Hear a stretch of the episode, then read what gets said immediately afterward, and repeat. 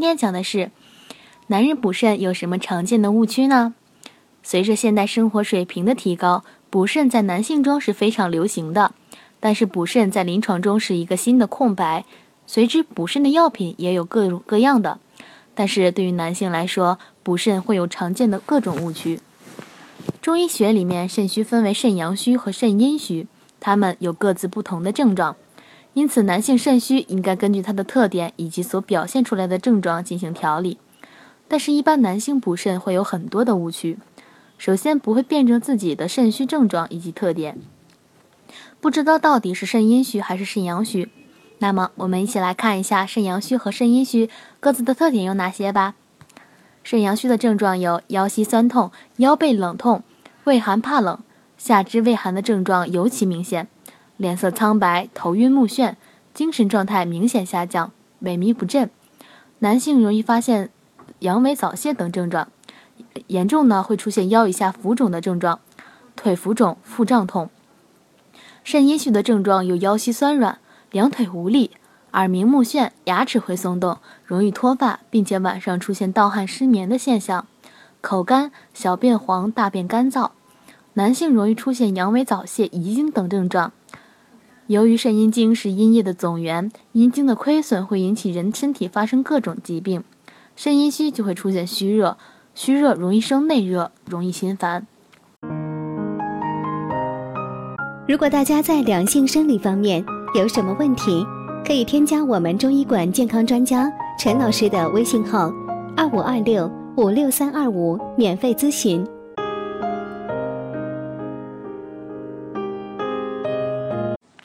阳虚是表现在外在的，肾阴虚是表现在内在的。肾阴虚和肾阳虚有相同的症状，就是腰膝酸软、四肢无力，还有性欲减退。特别是由于阳虚会产生怕冷的症状，手脚冰凉、小便清长、大便稀薄。但是肾阳虚有怕冷的症状非常明显，肾阴虚有易早泄遗精，肾阳虚阳痿比较多。那么男性中往往出现肾虚，就会急于求成。而大补，这就会有很多的误区。不明白症状而进行大补，这应该是慢慢的调理更好，或者是去正规的医院用中药调理会比较好。那么男性怎么预防和治疗肾病呢？第一，在预防的方面要清心寡欲，戒手淫，以形成良好的习惯，节制性欲，注意劳逸结合，增加营养物质，切勿急于求成而进行大补，应该慢慢的调理。切忌房事过度，保持良好的心态和愉快的心情。